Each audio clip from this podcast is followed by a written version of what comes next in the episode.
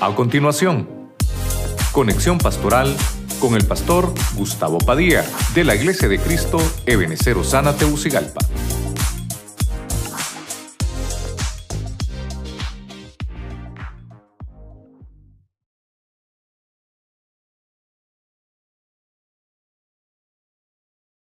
Le hablé de los frutos eclesiales, frutos que deben de haber en una congregación. El trigo no puede faltar, el trigo es uno de los primeros, porque el trigo tiene que haber, el trigo representa la palabra, eso representa el trigo, pero no solo palabra, una palabra en abundancia. Eh, Que todos los días tengamos algo que leer en la palabra que nos conforte, que tengamos que escuchar siempre una palabra, una predicación, una enseñanza de todo lo que Dios nos quiere hablar. Lo encontramos ahí en su palabra, en la Biblia. Las uvas representan el gozo que debe haber en una iglesia.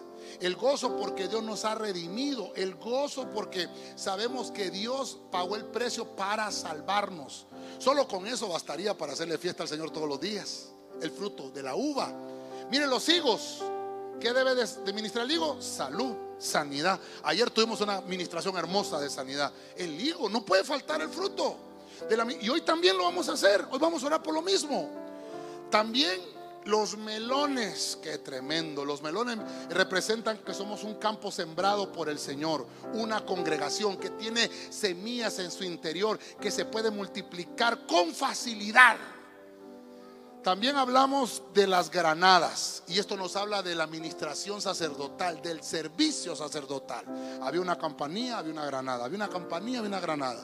Porque representa eso, el servicio. No puede faltar en, en la iglesia servidores. ¿Por qué? Porque lo hacemos por agradecimiento. Número seis, las manzanas son consejos en la boca de, de los hijos de Dios. Consejos a tiempo. Consejos que van a remediar la situación. Consejos, hermanos, que te van a llevar siempre a los pies de Cristo. Y el último, la cebada. Que nos habla de una vitamina prioritaria que debe de haber en el cristiano. Amén y amén. Usted le da palmas fuerte al Señor.